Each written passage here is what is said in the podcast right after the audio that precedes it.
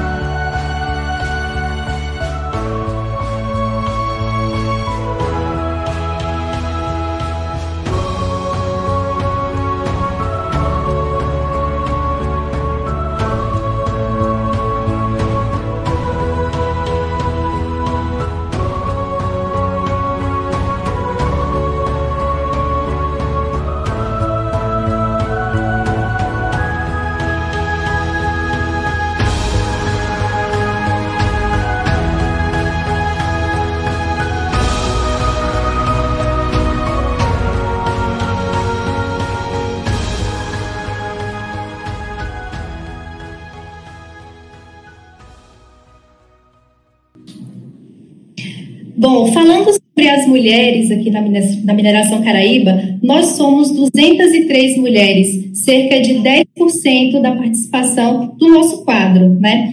É, essa união de mulheres corajosas, fortes, determinadas, fazem a mineração Caraíba ser o que é hoje, uma empresa com mais de 51 anos de história. Nós sabemos que temos muito que conquistar, mas também já conquistamos muita coisa. Vocês puderam acompanhar aí no vídeo uma evolução gigantesca do quanto era, né, e como é agora com as áreas todas sendo ocupadas por mulheres. Por exemplo, nós temos mulheres em funções administrativas, técnicas, operacionais, especialistas, né, na área de gestão também. Então, é importante avaliar também a evolução ao longo desses anos da presença da mulher no setor mineral. E é importante também a gente pensar que, de acordo com os dados da Secretaria de Trabalho em 2019, a participação do mercado brasileiro das mulheres é de 44%, enquanto as mulheres no setor mineral é de apenas 13%.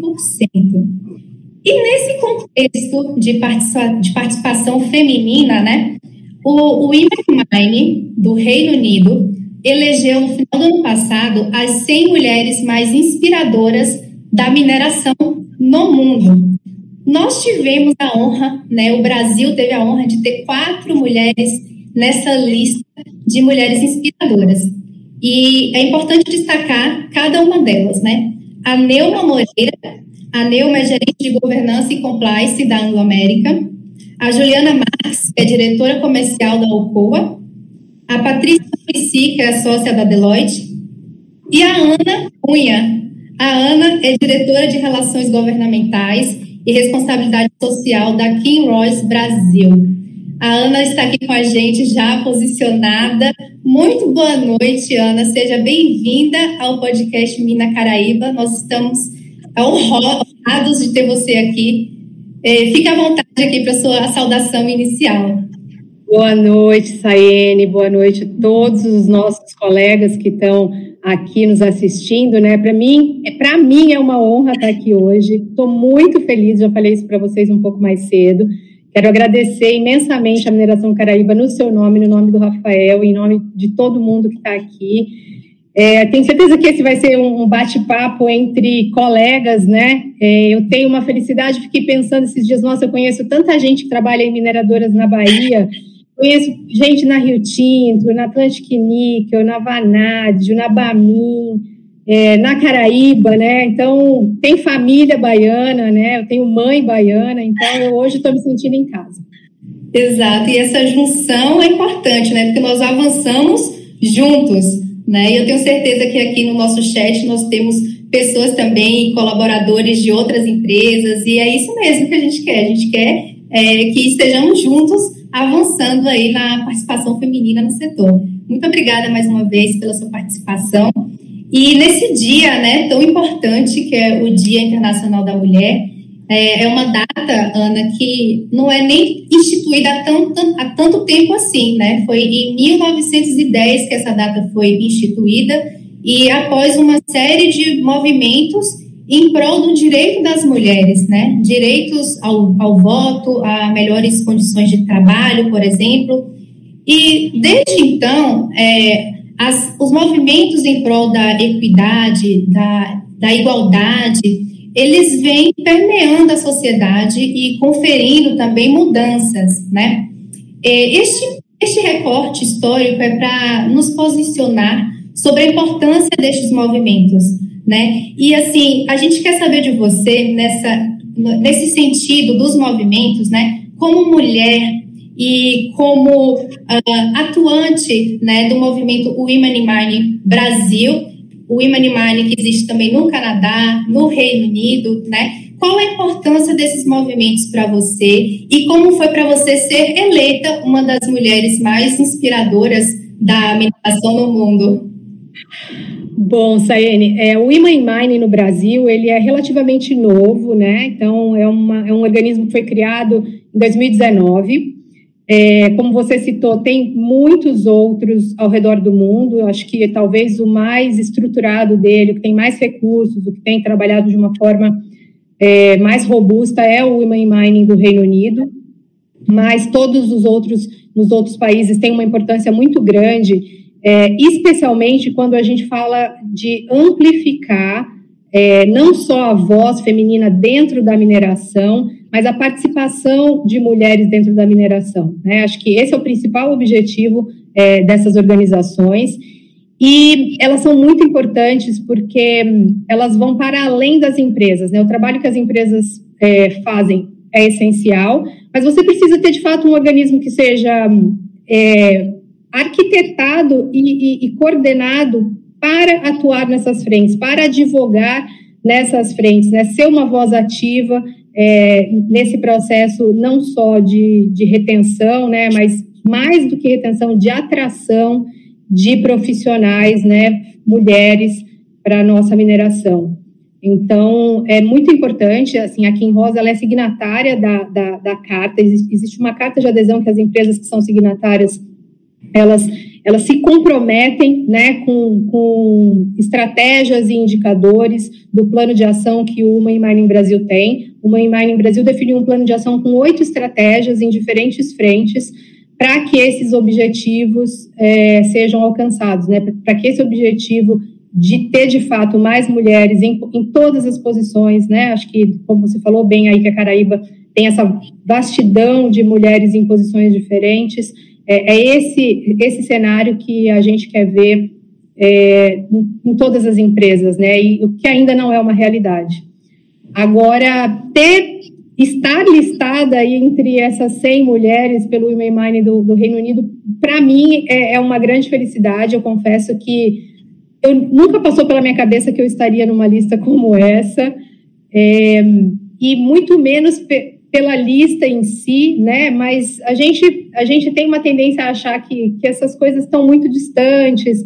É, eu não trabalho para isso, né? Para figurar numa lista, mas eu acho que no final das contas, quando você faz um trabalho que é um trabalho baseado no, no, nos seus valores, naquilo que você acredita, algumas coisas acabam sendo consequência.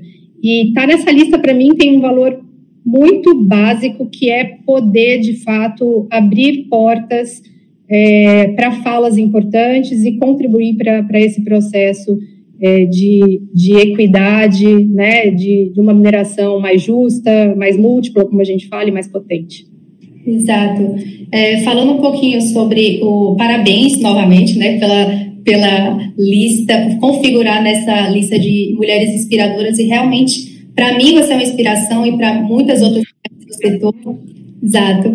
E falando um pouquinho sobre o Women in Mind Brasil, sobre o plano de ação, é, a gente tem um site, né? É bom a gente falar sobre o site para quem quiser e tiver mais curiosidade, as empresas, as mulheres, queiram conhecer, tem um plano de ação lá. Eu vou pedir para a nossa produção colocar no chat o, o é. Vai estar disponível no chat também para quem quiser conhecer um pouco mais do movimento, né? Como você mesma falou, tem um plano de ação com as oito estratégias. estratégias globais e são estratégias muito interessantes. Fala também sobre a contratação de fornecedores de mão de obra, é, fornecedores locais e por mulheres, né, mulheres empreendedoras locais. Então, é, é muito importante, vale a pena a gente conferir esse material e conhecer um pouco mais do movimento. Com certeza. Deixa eu só complementar com uma coisinha, Sayene. É, é, importante dizer também que a gente, como profissional, qualquer um, qualquer indivíduo pode entrar no site e fazer um cadastro, né? Porque esse, esse banco de dados de quem somos, que mulheres são essas que compõem a mineração, ele é muito importante para o movimento, né? E hoje ainda não existe. É, então, cada uma que tiver aqui que tiver interesse de entrar no site e preencher lá esse, esse, formulário, com certeza vai ajudar muito na tomada de decisões, nas, nas análises que são feitas, né? É, conhecer não só as, é, que mulheres são essas, né? Exatamente. Quem somos, né? Somos nós.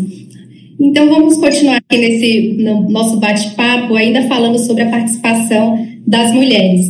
É, aumentar a participação das mulheres e criar um ambiente inclusivo no qual possamos participar ativamente da indústria é um impacto positivo para toda a sociedade e também para a empresa, né?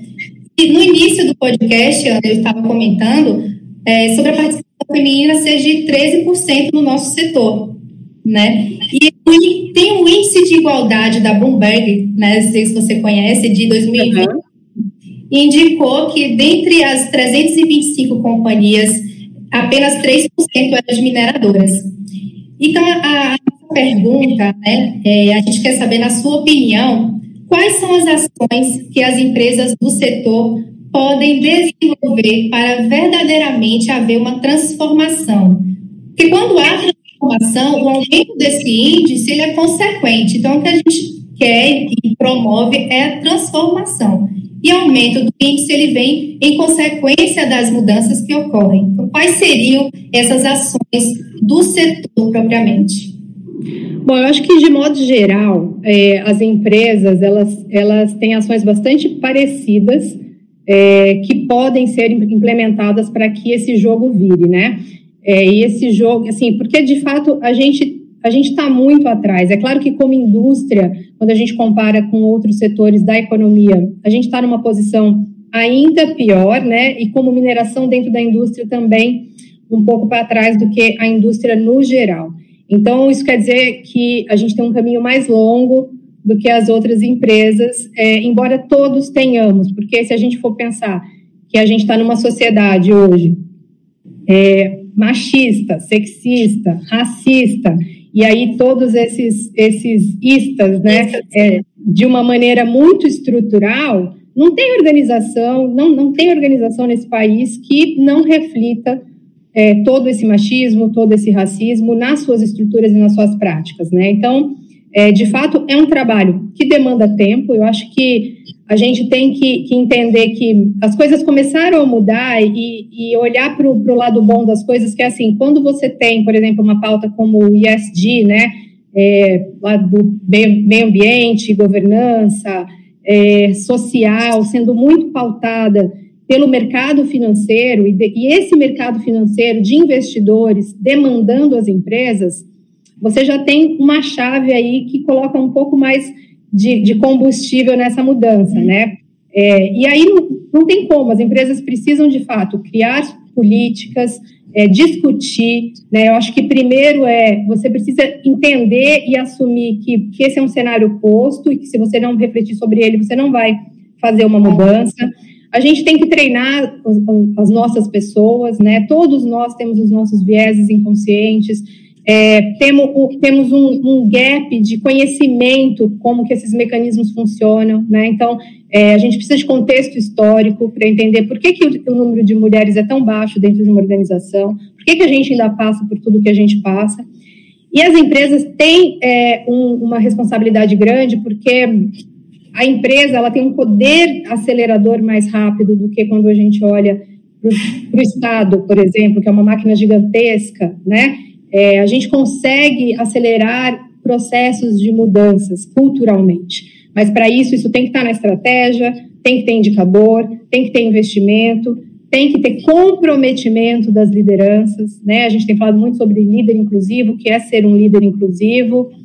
É, mas não tem volta e não tem outra saída, gente. Se não fizer isso, vai ficar para trás, não vai atrair pessoas, não vai reter, vai perder competitividade, vai perder, em última instância, dinheiro, né? Então... É, pra, só para complementar, a, a Bloomberg é uma empresa de dados para o mercado financeiro. Né? Então, a lista que as empresas passam a integrar de índice de igualdade de gênero a Bloomberg avalia de acordo com pilares importantes que visam a igualdade de gênero, que é como a paridade salarial, né, as políticas anti-assédio e, e moral, assédio moral e assédio sexual, a liderança feminina, a retenção de talentos. Então, isso está no, radar, como você falou, da, do mercado financeiro, né? Isso é muito pertinente para é. o mercado. E quando, e quando pega no bolso, né? É, é assim, as mudanças elas podem acontecer de várias formas. É, a gente brinca por amor ou pela dor, né? Mas a gente quer sempre o caminho mais difícil. Então, vamos lá. É, é eu vou aproveitar aqui para falar com a galera do chat. A gente tem um chat, Ana, que todo podcast é muito atuante, tá? E hoje não seria diferente com a sua presença aqui. A gente vou mandar um alô aqui para Aline, Rafael, Charlene, Simone, Charlene é a nossa gerente, né? É a nossa gerente comercial, Maísa, a Mariluze, Moacira, Bianca, Rogério, Kaique, Jaqueline, Carol, Milena Yara. Temos alguns homens aqui também. Compartilhem, gente, o link aí, coloquem no grupo, chame mais seus colegas, homens e mulheres, para vir acompanhar esse bate-papo. A gente vai continuar aqui com a Ana. Com uma, a gente falou aqui de talentos, né? Retenção de talentos. E a gente tem uma, uma convidada que veio, mandou uma pergunta para a gente em vídeo, gravou essa pergunta, que é a Laura, Laura Maria. A Laura, ela é a nossa engenheira mecânica trainee é uma jovem e talentosa colaboradora aqui da Federação Caraíba e ela gravou uma pergunta para você, Ana. Vamos, vamos assim. É simples, é simples. Olá, Ana. Me chamo Laura e sou engenheira mecânica. Comecei na Caraíba como trainee e gostaria de ter realizado estágios no setor mineral. Na sua opinião, esses são os principais caminhos para ingressar no setor e construir uma carreira? Ou além destas existem outras formas.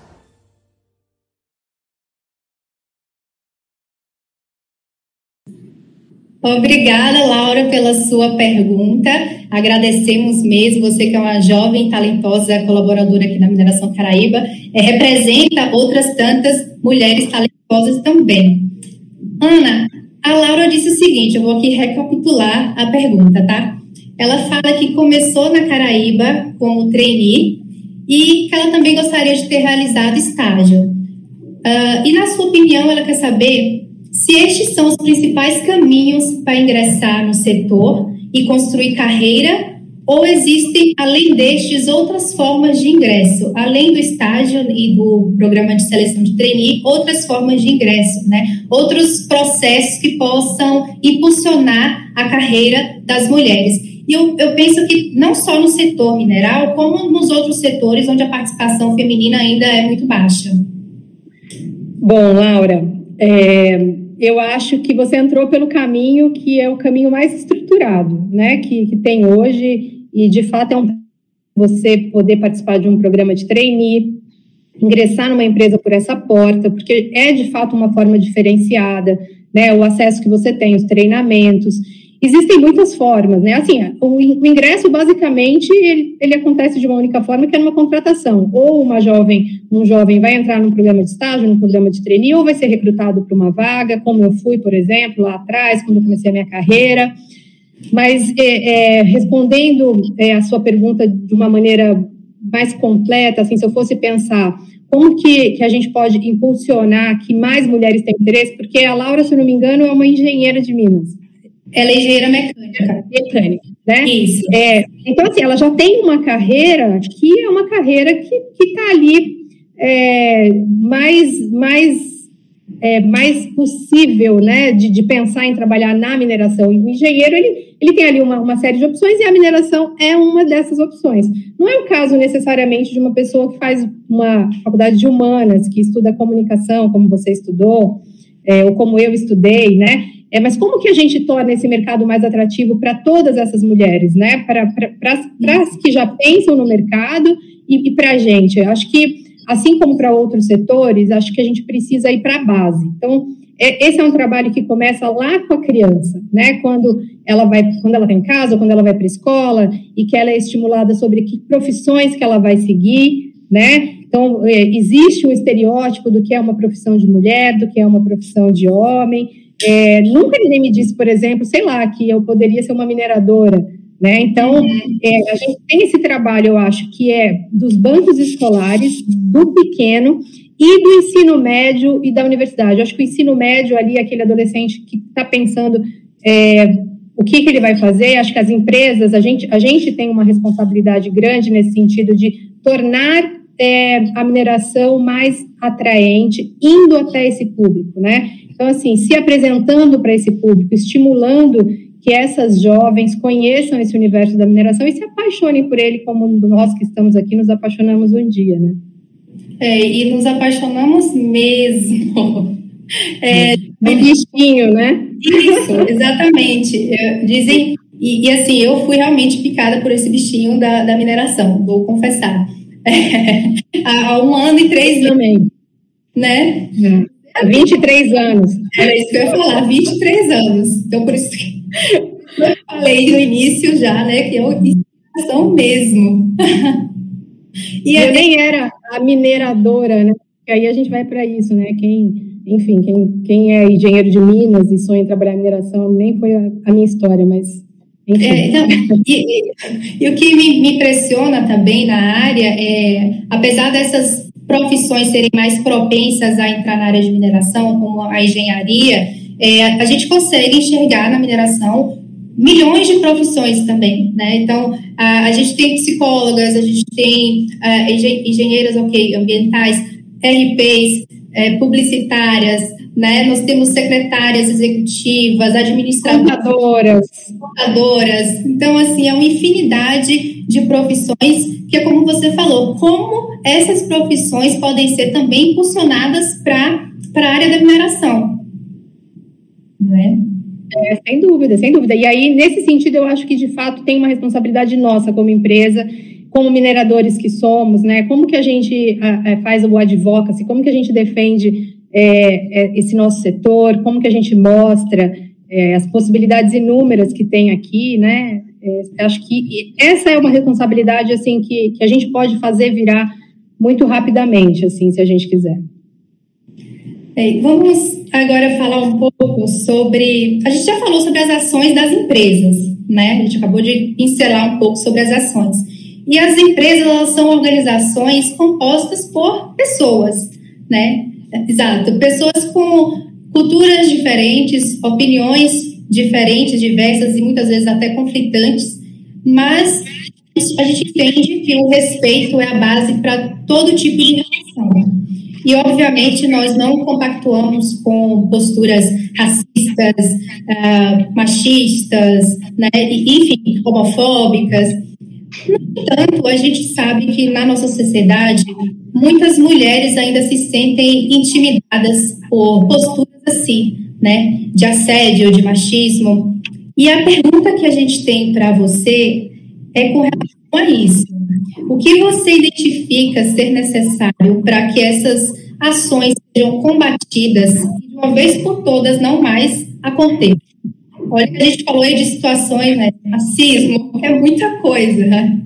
É muita coisa. Eu acho que é uma resposta ou uma pergunta de um milhão de dólares, porque, é, como você mesmo falou, né? É um, é um cenário muito complexo e por ele ser tão, tão intrínseco, está tão arraigado na nossa história, é, ele de fato, para que essa mudança aconteça, acho que primeiro a gente tem que partir de um, de um pressuposto que é mudança leva tempo, né? E tempo não é esse tempo nosso, um, dois, três, quatro anos, né? A gente está falando de séculos, né? Quando a gente pensa nas mudanças históricas, é, como, que, como que elas se, se, apresentam, né? Tem um dado do, do Fórum Econômico Mundial que fala que nós, nós todos que estamos aqui hoje, é, nesse podcast, nós não vamos ver essa paridade de gênero, né? Porque é, tem pelo menos 100 anos para que, para que ela aconteça, né? E aí você precisa pensar que esse é um trabalho que, que para ele acontecer numa velocidade um pouco mais otimista do que isso, e eu acho que é possível, você precisa, é, primeiro, que o indivíduo, assim, a gente tem que pensar é, em todas as frentes. O indivíduo, né? Então, assim, eu, como que eu me coloco nessa sociedade, como que eu entendo e me conheço quais são as minhas questões, como que eu exerço mais ou menos racismo, machismo, né, homofobia, para que eu mude. Então, tem um processo de autoconhecimento do indivíduo que é importante, porque ah, como você falou, as empresas são feitas de pessoas, elas não são né, seres inanimados, e se eu estou dentro de uma empresa, eu estou trazendo para ela todas essas minhas questões da forma que, que eu tomo decisões, que eu penso mudanças. Então, tem uma mudança individual importante, um autoconhecimento individual muito importante. Aí tem o papel das organizações, né? Todas elas, né? As privadas, as sociais, é, de implementação dessas políticas que a gente já falou aqui. Tem o Estado que precisa é, precisa trabalhar para garantia de direitos, né? A gente tem uma Constituição que fala numa série de garantias de direitos, né? É, mas a gente tem, ao mesmo tempo, todos esses grupos minorizados com baixo acesso a esses direitos. Então, que políticas públicas que vão ser implementadas para que a gente consiga, de fato, garantir minimamente o direito de todo mundo, né? É, e a gente não pode esquecer de um, de um outro ponto que, que é a política, né? Hoje a gente tem 15% de representação feminina no Congresso Nacional. Né? É, enquanto a gente não tiver mulheres em todas essas frentes, ou enquanto a gente não tiver representantes de todos esses recortes de diversidade, que a gente podia ficar aqui falando horas, as mudanças não vão acontecer. Porque você, tem, você vai ter homens legislando para homens, homens brancos legislando para homens brancos, defendendo interesses, defendendo sistemas de poder, defendendo estruturas. É, então, não é só a empresa fazer a parte dela, o indivíduo tem que fazer, não é só, não é só o governo. É, eu, como indivíduo, tenho que votar né, certo. Então, eu quero ter mais mulheres lá. E quantas mulheres eu votei nos, nas últimas eleições? A gente sabe, a gente conhece as mulheres que, que a gente votou ou não, né?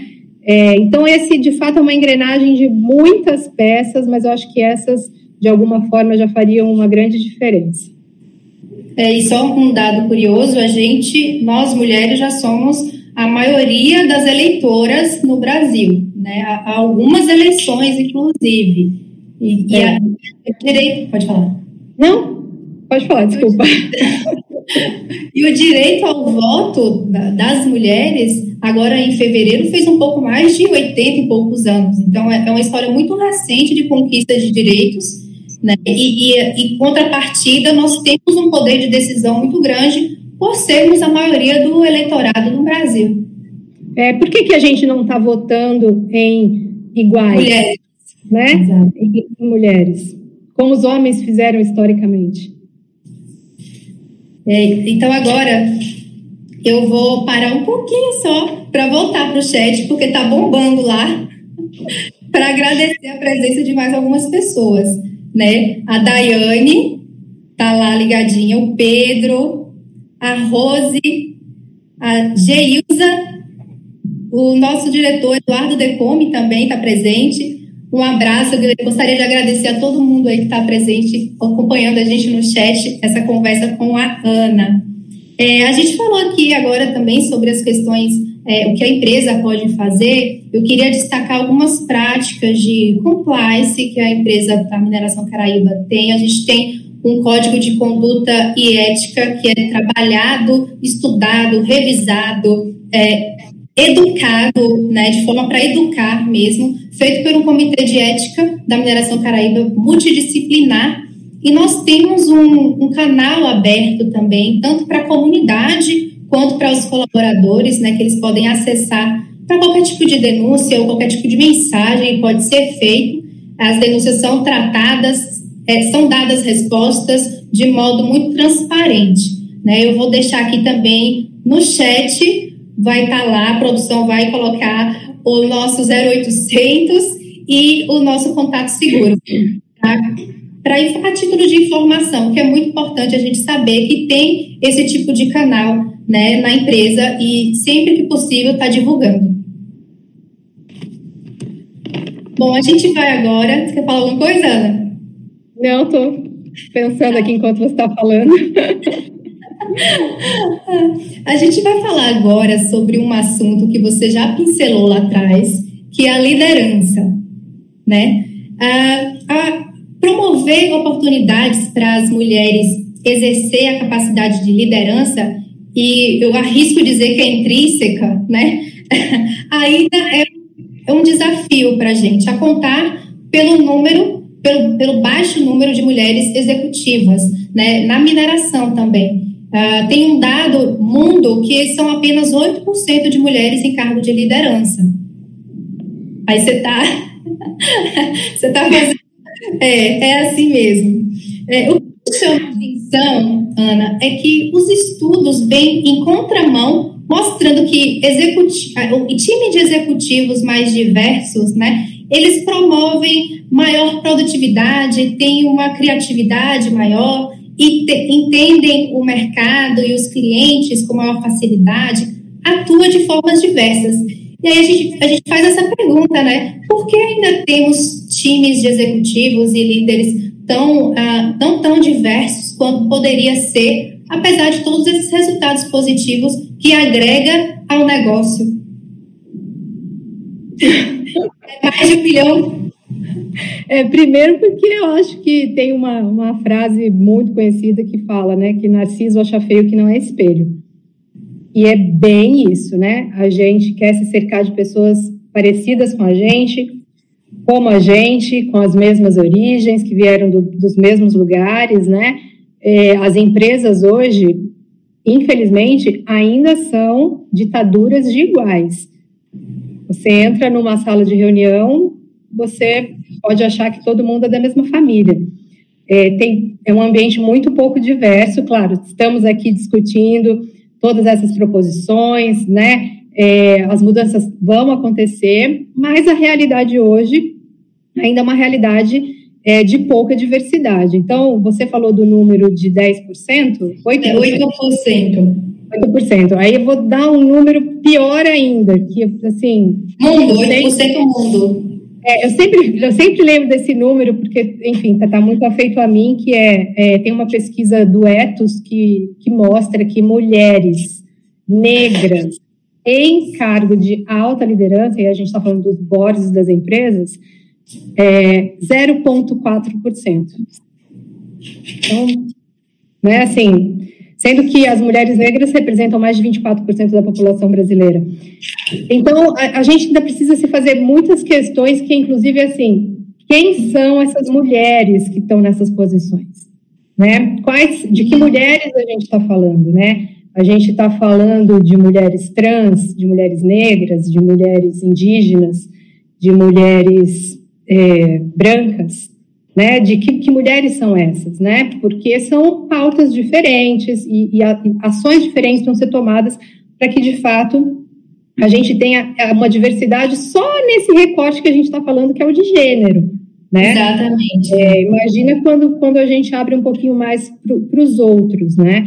Mas é, eu, eu, vejo algumas questões, e aí eu acho que tem, tem muitas facetas esse, que determinam esse fator. É claro que o fator histórico é, ele é preponderante, nós não fomos criadas para ocupar esses espaços. Né? E aí não fomos criadas, eu não estou falando nem não fomos criadas só dentro das nossas casas, né? A estrutura da sociedade, que é uma estrutura patriarcal, ela não foi feita para que mulheres adentrassem espaços de poder, né? Quando que a gente foi começar a, a estudar, né? É, quando que a gente pôde, é, pôde, como você falou, quando que a gente pôde votar? inclusive, no Brasil, a gente teve direito a voto primeiro, mas você tinha que votar com a autorização do seu marido ou do seu pai, claro. É, e depois só que a gente pôde votar, né, sozinha. Então, de fato, é, é uma estrutura que não traz esse, esse não traz a gente para esses lugares, né? É, aí, depois disso, você vai pensar, hoje nós somos é, a maioria nos bancos universitários. Por que, que esse número não está refletido dentro das empresas ainda, né? É, por falta de políticas, por, né, por espaços que são enviesados, do ponto de vista do pensamento da diversidade, porque a gente vai ficando no meio do caminho, porque a gente trabalha, tem muito mais horas com tarefas domésticas, é, porque é exigido da mulher, do ponto de vista social, coisas que não são exigidas do homem. Essa mulher ela vai se sobrecarregando, ela vai ficando sobrecarregada e ela vai ficando no meio do caminho mesmo nessa jornada, né? É, então é uma jornada bastante desbalanceada, que essas coisas todas precisam se resolver para que a gente tenha mais mulheres nesses espaços. Ontem eu li um estudo do IPEA, por exemplo, falando que é, mais de, acho que mais de 30%, agora não vou lembrar esse número direito, acho que mais de 30% das mulheres, não, esse, o mercado de trabalho agora é, foi o, mercado onde a mulher mais saiu, o tempo que a mulher mais saiu do mercado de trabalho foi agora durante a pandemia. Por quê? Porque nós fomos mais impactadas na pandemia. Né? Eu vejo no meu dia a dia, nas, nas, nos milhões de reuniões de vídeos que, que eu tenho com colegas de trabalho, é, nunca vejo uma criança entrando enquanto tem um colega de trabalho de sexo masculino numa reunião comigo, mas com as mulheres. Com as mulheres. Né? É, e esse pai e essa mãe estão tá em casa, mas essa carga ela, ela não é distribuída igualmente. Então, é mais difícil. É mais difícil que você fale, ah, tem que perseverar é, tem, tem um limite, né, gente? Assim, não é, não basta querer, não basta ser resiliente, não basta é, ter força de vontade ou ser guerreira, como as pessoas gostam de dizer, né? É, a vida tem muito mais obstáculos do que isso, né? E você vai ficando mesmo. É a ação, né? É a ação necessária também. É, sem dúvida. Aí você me lembrou uma cena aqui agora, porque a gente tem, nós fazemos nossas reuniões matinais, virtuais, e nós temos muitas crianças aparecendo na, na, na, nossa equipe, assim, e é muito, e é isso mesmo, né? Tanto, tanto nos nossos colegas homens quanto mulheres, a gente tem lá nas nossas criancinhas mascotes já participando. É a vida do home office, né, Ana? É, com certeza. Imposta aí pela pandemia, né, com todos os desafios. Exatamente. É, falando ainda sobre liderança, nós vamos assistir um depoimento agora de uma líder né, aqui da Mineração Caraíba, que é a Charlene Campanelli. A Charlene é nossa gerente comercial e ela vem realizando um trabalho excelente e tem assim, opiniões contundentes sobre o que é ser mulher no mercado de trabalho, no segmento de mineração. A gente vai assistir agora. Ser mulher no mercado de trabalho no segmento de mineração hoje ainda significa exclusividade porque é uma área ainda dominada por homens. Então hoje a gente se sente muito especial por ser mulher e trabalhar na área de mineração. Mas eu ainda tenho esperança de que a gente se sinta especial não por ser mulher, mas sim porque a gente está trabalhando num ramo maravilhoso que é o ramo de mineração. E eu quero que chegue o dia, com relação ao Dia da Mulher, que a gente perceba que essa data não é o Dia da Mulher. Ele, na verdade, é uma luta, é uma data especial, é uma data comemorativa de uma luta pelos direitos. E que todo mundo tenha o seu direito de poder lutar por seus direitos, porque isso também é um dever. Então, hoje, o Dia Internacional da Mulher para mim significa uma data comemorativa de respeito às mulheres que morreram para que essa data existisse e que a gente fosse olhada com outros olhos, como seres humanos também, como seres vivos e parte da Declaração dos Direitos Humanos. É... E é interessante porque o Dia da Mulher é todo dia, assim como o dia do homem é todo dia, o dia da criança é todo dia, o dia de ser vivo é todo dia. Então, hoje, quando eu penso em qual palavra me representa como mulher, a palavra que me representa como mulher é perseverança.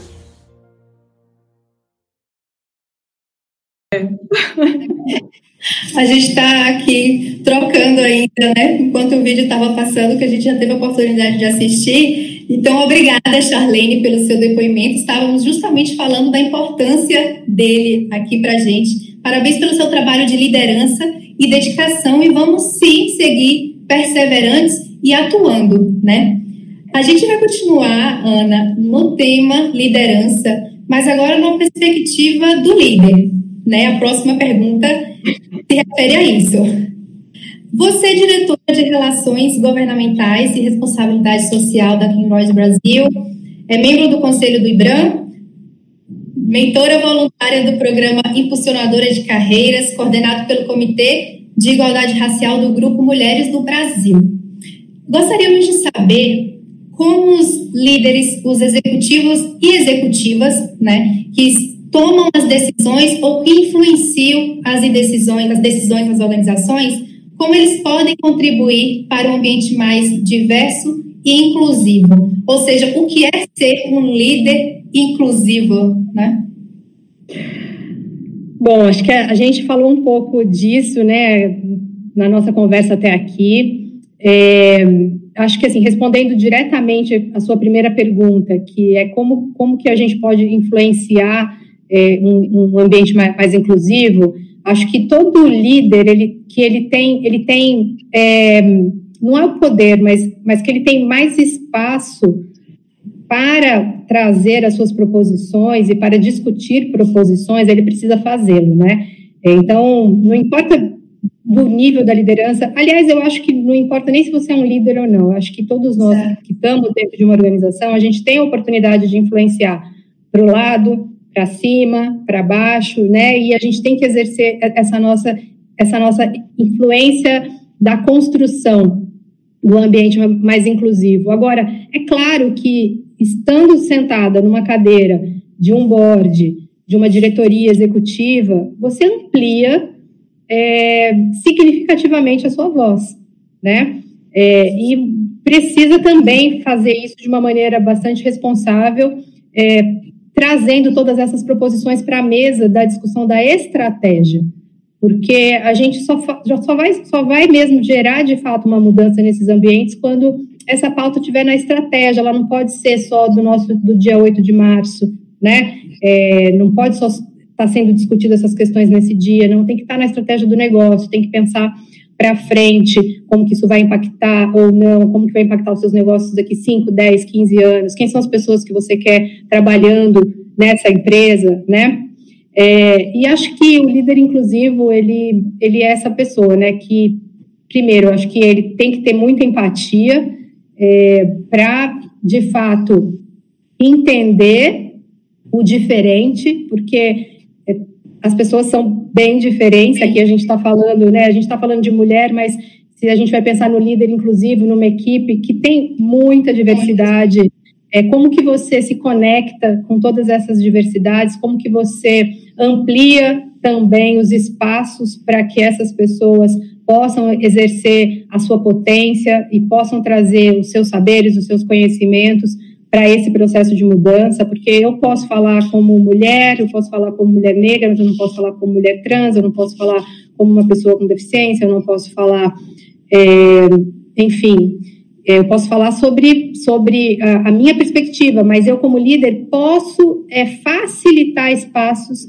para que essas pessoas também utilizem a sua potência de voz é, para esse processo de mudança, né? E aí, tudo isso, como eu falei antes, alinhado às políticas, à implementação de políticas, de indicadores de investimento, porque também não basta só a discussão. A discussão é muito filosófica, é muito bacana, a gente gosta, a gente que gosta de falar, então, a gente ficaria falando aqui um tempão, né? Mas é, qual é a ação?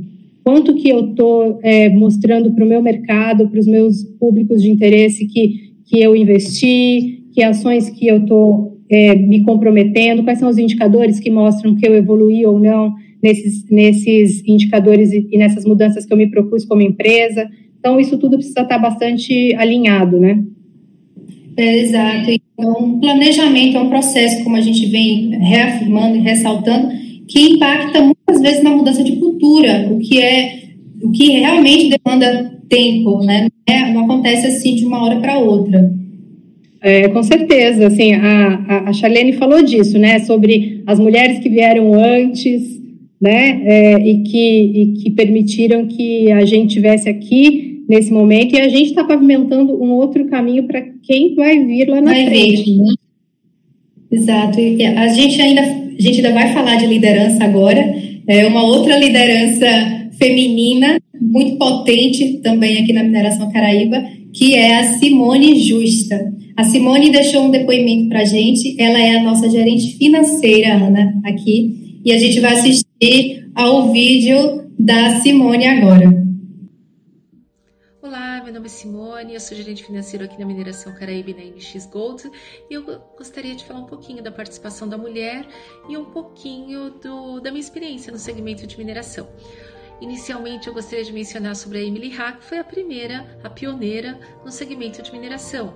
É uma história interessante, ela era uma estudante de artes na University of Wisconsin-Madison. E em dada aula, o professor mencionou que a alma feminina era incapaz de absorver conceitos matemáticos, mecânica e principalmente na área de mineração. Ao ouvir isso, ela decidiu provar que ele estava equivocado, trocou de curso, se tornou a primeira mulher e abriu as portas para as mulheres no segmento de mineração. Hoje, na nossa empresa, por exemplo, Mineração Caraíba NX Gold, nós temos quase 10%, aproximadamente 10% no cargo de gestão e na área no qual eu sou responsável, nós temos 60% do quadro é composto por mulheres. Falando da minha experiência na mineração, eu, particularmente, quando entrei, não senti nenhum preconceito. Eu fui muito bem recebida pelos diretores, pelos outros gerentes e até acredito que ser mulher dentro desse contexto facilita nos embates que naturalmente a gente tem no dia a dia. Então, esse Dia Internacional da Mulher, ele é uma luta constante de várias mulheres que passaram na história do gerúndio que somos nós e do exemplo que nós vamos dar e nós damos para gerações futuras. Então, não é só em questão de corporativo, mas também em questão de é, machismo, na questão social, na questão na luta contra a violência, contra o feminicídio.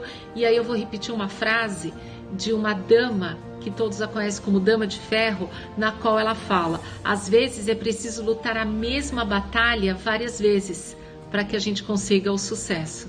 E se eu tiver que resumir a nossa a, a minha história numa palavra, eu diria que é gratidão. Você pode acordar todos os dias e você tem escolha você ir à luta reclamando ou ir à luta grata pelas coisas, por mais um dia de vida e pelas coisas que aconteceram e que você pode fazer acontecer. Basta acreditar. Então, minha palavra é gratidão. Obrigada, um beijo e até.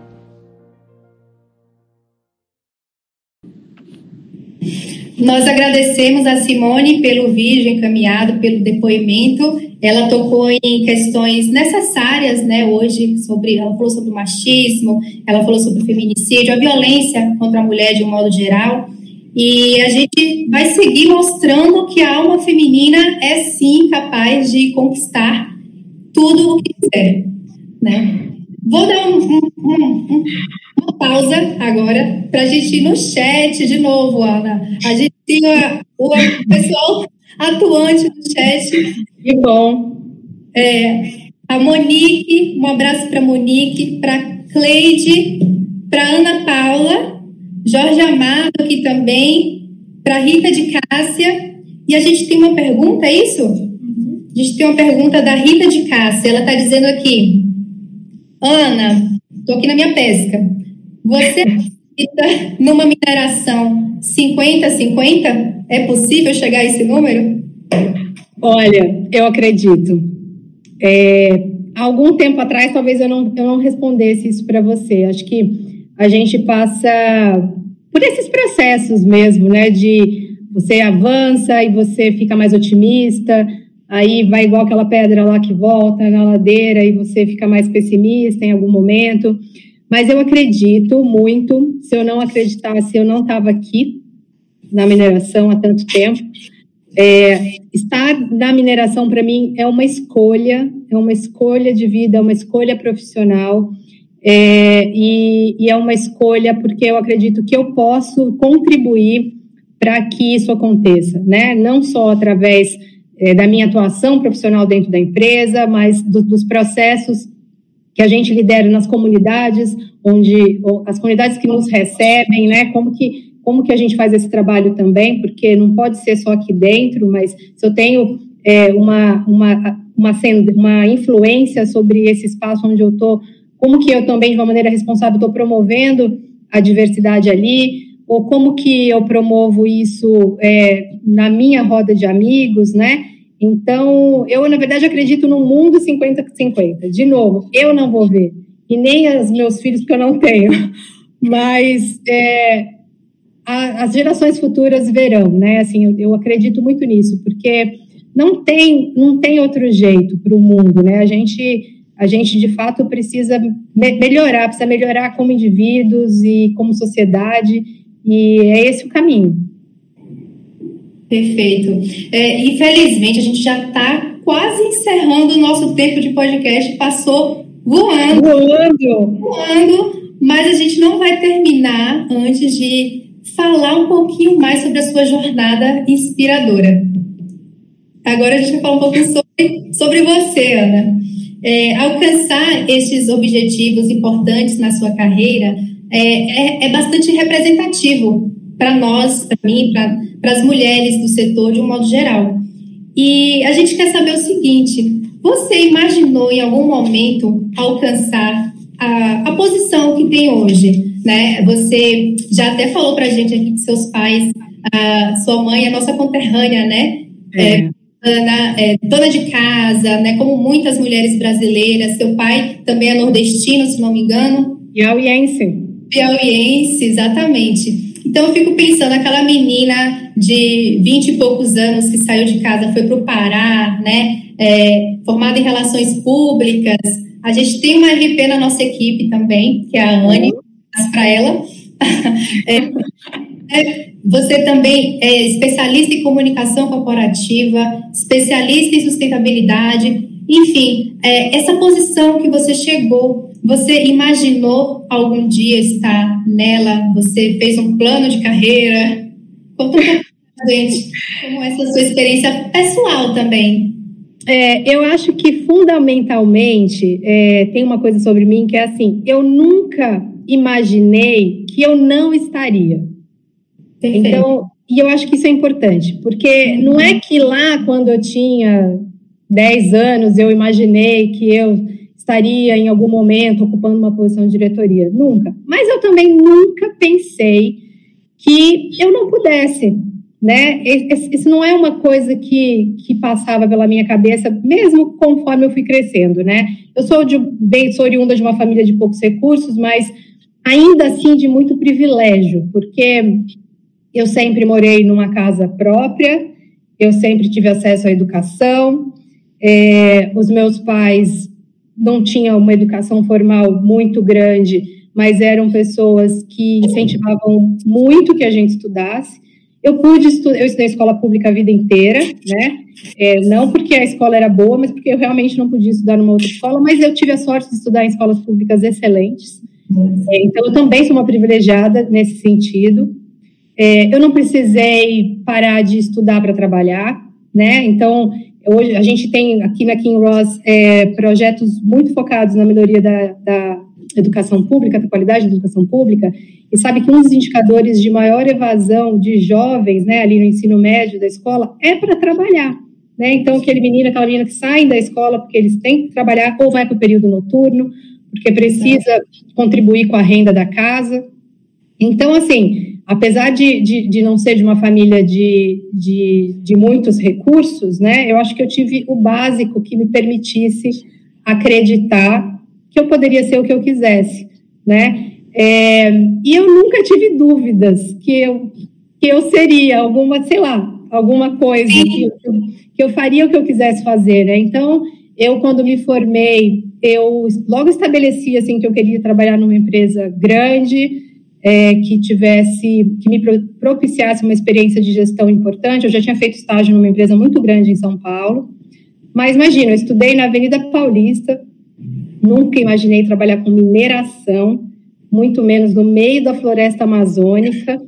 É, mas eu também é, acho que sempre fui desprovida assim um pouco de medo e sempre tive bastante coragem. Então eu fui sem escala assim de São Paulo para Porto Trombetas aos 22 anos. É, bem tola, assim, tola no sentido assim, não imaginava Sim. o que era mineração, nem o que era é, morar no meio de uma floresta, né? É, mas tive a sorte de encontrar gestores que acreditaram em mim, que me deram oportunidade. É, eu, eu também, é, quando você fala assim, você fez um plano, eu fiz, a partir de algum momento eu fiz um plano. É, ele estava ali, cada ano eu escrevi uma meta, então quando eu fui trabalhar, eu não falava inglês, mas eu fiz relações públicas. Como é que uma pessoa que faz relações públicas não fala inglês? Não fala, não, não fiz, né? Não podia, não tive acesso, não fiz um curso de inglês. Mas me formei, falei, bom, vou trabalhar quatro anos, vou juntar dinheiro e vou fazer um intercâmbio de seis meses em outro país, porque eu sabia que isso era essencial para que eu progredisse na minha carreira, né? E assim eu fiz. Trabalhei quatro anos, estudei inglês durante esses quatro anos, me formei, pedi demissão, fui para o Canadá, fiquei seis meses aprimorando o meu idioma. É, depois voltei para o Brasil é, e também entendi muito cedo que, embora eu fosse uma profissional oriunda da área de comunicação, para ter mais oportunidades de é, ter cargos maiores, eu também precisava é, me especializar em outras coisas, trazer outras disciplinas para o guarda-chuva da minha atuação profissional, né? E foi assim que eu comecei a me interessar pela área social, a parte de relacionamento com comunidades, desenvolvimento de território, é, e todas as outras disciplinas que vieram depois. Então, lá no determinado momento, quando eu já estava com isso estabelecido, pensei, bom, agora falta uma parte aí das relações corporativas, né? Relacionamento institucional, governamental, e foi o que veio na sequência, e assim eu fui construindo, né? Então, muito focada nessa carreira de gestão, então me especializando também é, na questão da liderança, tendo na minha mente, em um determinado momento, de que sim, eu queria estar numa cadeira de diretoria, né? Então, isso foi bastante pensado e eu dediquei muita energia e dediquei muito do meu tempo para isso. Né? Então, por muito tempo eu tirava férias e ia fazer um curso nas minhas férias, porque era quando eu conseguia. Eu morei 13 anos no Pará e eu morei 9 anos em área remota. Então, como que você fica o tempo todo em áreas assim, sem deixar de se especializar. O tempo que eu tinha era nas minhas férias. Isso nunca foi um problema. Então, eu, eu investi muito tempo é, focada naquilo que eu queria. Então, foi isso, né? Eu acho que é, tem, tem o meu investimento muito grande, mas tem a oportunidade, assim, as pessoas não gostam de falar de sorte. Eu acho que sorte é um fator dentro da vida ali quando a sorte aparece, é, se você não estiver pronta para ela, você vai perder, mas se você tiver, é, ela está ali e, e, vai te dar um passaporte, né? Porque eu posso me preparar quanto for, se, se, eu, se eu não tiver sorte, se eu não tiver, se eu não no lugar certo, na hora certa, de. Tirou a palavra da minha boca agora. No lugar certo acontecer, porque assim, quantas pessoas não se esforçam também?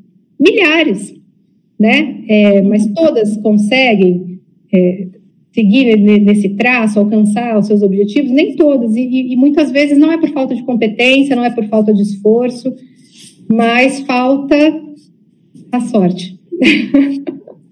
É, você falou aí em alguns lugares, né? Você falou Canadá, é, São Paulo, trombetas, e ficamos aqui imaginando quantos lugares, pessoas diferentes você pode ter tido contatos diversos, né? E que de alguma forma pode ter te engajado para a pauta sobre diversidade também?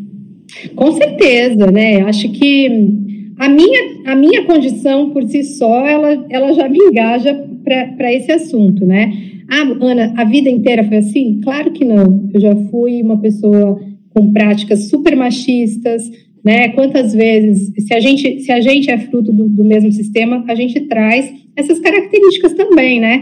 É, mas ao longo do tempo, graças a Deus, a gente muda e, e, o importante é isso. É por isso que é importante ter acesso à informação e entender que você pode mudar e, e pode se interessar por outras coisas.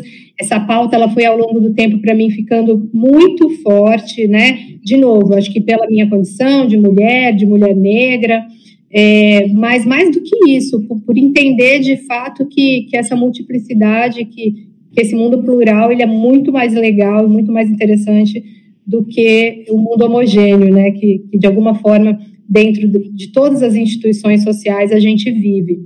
E, e, eu acho que também, assim, quando eu penso na história do, da minha família, os exemplos que eu tenho dentro de casa da minha mãe, do meu pai, de diferentes formas, né?